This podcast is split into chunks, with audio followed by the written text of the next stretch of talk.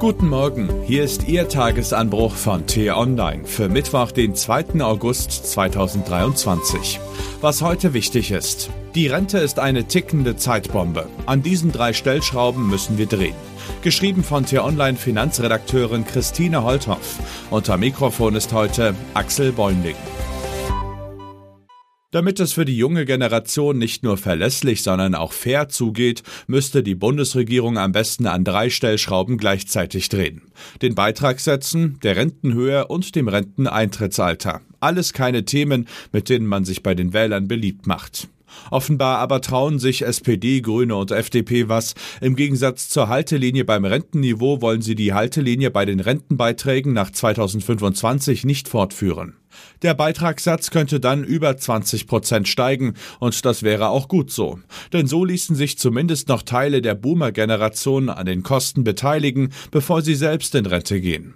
Falls Sie sich jetzt fragen, was daran gerecht sein soll, zwei Gegenfragen. Wer hat denn das Ticken der Zeitbombe all die Jahrzehnte ignoriert? Wer hätte auf die Idee kommen können, das System schon viel früher nachhaltig zu ändern? Genau, die Generation meiner Eltern. Doch geschehen ist fast nichts.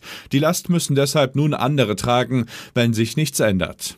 Der Status quo ist, dass wir von der jungen zur älteren Generation umverteilen, sagte Monika Schnitzer, Vorsitzende der Wirtschaftsweisen, kürzlich im Nachrichtenpodcast Lage der Nation.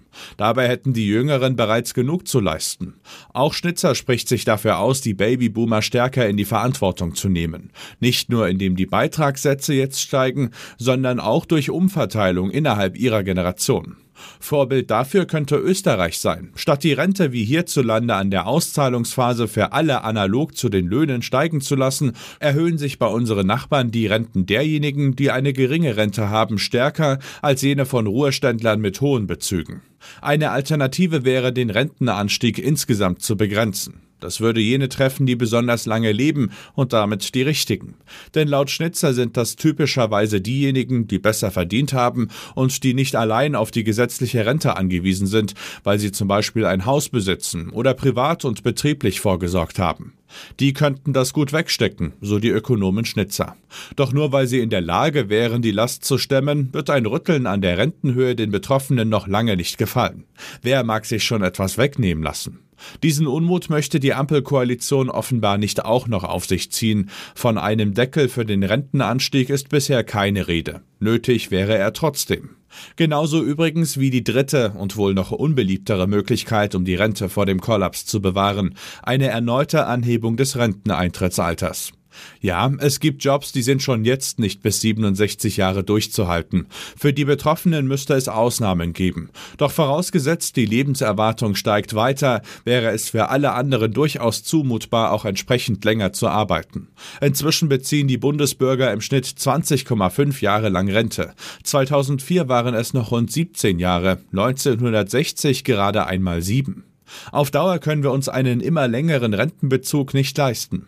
Oder wie es der damalige SPD-Arbeitsminister Franz Müntefering ausdrückte, als er 2006 quasi im Alleingang das Eintrittsalter auf 67 Jahre anhob, da muss man kein Mathematiker sein, da reicht Volksschule Sauerland, um zu wissen, wir müssen irgendetwas machen. Was heute wichtig ist. Papst Franziskus reist nach Lissabon, um den Internationalen Weltjugendtag der katholischen Kirche zu besuchen. Aus Deutschland werden mehr als 8000 Pilger erwartet.